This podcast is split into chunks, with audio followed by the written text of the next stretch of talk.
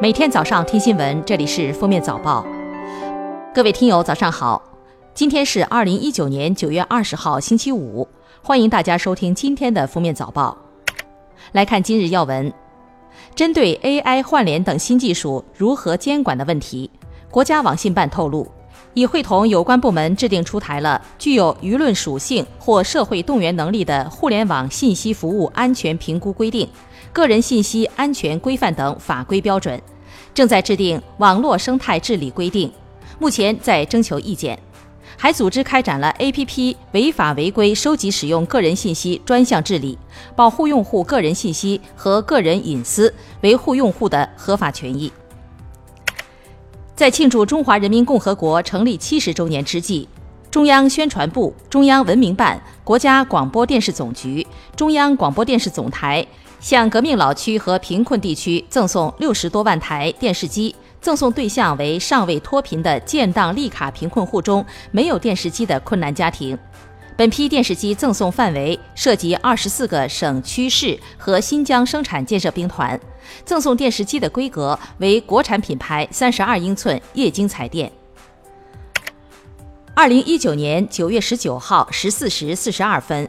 我国在酒泉卫星发射中心用长征十一号运载火箭，采取一箭五星的方式，成功将珠海一号零三组卫星发射升空，卫星顺利进入预定轨道，任务获得圆满成功。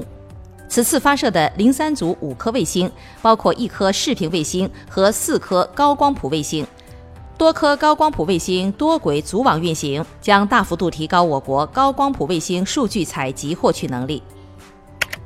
封面新闻记者九月十九号从北京大兴国际机场了解到，机场空轨联运产品正式上线销售。轨道交通大兴机场线开通后，旅客可以在北京地铁十号线草桥站办理值机和托运手续。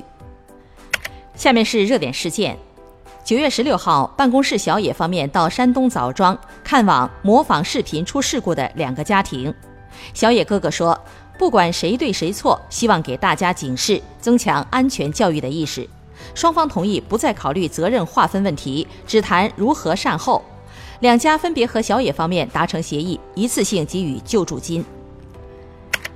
九月十六号，菲律宾移民局探员联合军队逮捕了三百二十四名涉嫌参与非法网络赌博及其他犯罪活动的中国人。据报道，逮捕行动突袭了西部巴拉望省的八个宾馆及其他场所。菲律宾移民委员会主席表示，这些中国公民因违反菲律宾逗留条件且没有工作许可，将被驱逐出境。九月十三号，浙江杭州一小区地下车库发生车位大战，一辆别克车停在二百七十号车位上，车位主人孙先生等了七十分钟，见面后两人争吵，并约定谁都不挪车。十四号，孙先生在别克车前后停车，下了战书。九月十八号，记者从物业获悉，别克已被叉车挪走。这几天正值钱塘大潮汛期，观潮的人络绎不绝。九月十八号，路人观潮时拍下了惊心动魄的一幕：一男子近距离拍摄大潮时被潮水卷走，不见踪影。当时浪花近三米高。约十一秒后，男子又奇迹般的被浪潮拍回岸，万幸仅受了皮外伤。九月十六号，五名驴友被困广东鸡枕山，其中一人被雷击中，伤势严重，其身体大面积烧伤。消防人员徒步赶往山上救援。据消防人员介绍，女子皮肤烧伤且有溃烂现象，无法自行行走。经过前后近十小时的救援，消防员成功的将伤者送至救护车。日前，天津大学陈海霞教授的天然药物化学团队从我国传统美食蒜八瓣中首次发现三种新型活性肽，这些活性肽具有显著的抑菌性，有望成为抗生素替代品。相关成果已作为国际科学期刊《食品功能》封面文章发表。下面来听国际新闻。九月十八号，韩国媒体报道称，警方已通过 DNA 确定了华城连环杀人案嫌犯。这桩轰动一时的悬案，三十三年后终于告破。韩国多部影视作品均改编自该案件，包括著名的《杀人回忆》。九月十九号，韩警方召开《杀人回忆》原案发布会，宣布已成立调查组，将重新分析案件全部物证。据韩媒披露，该嫌疑人为五十六岁的在押囚犯李春才。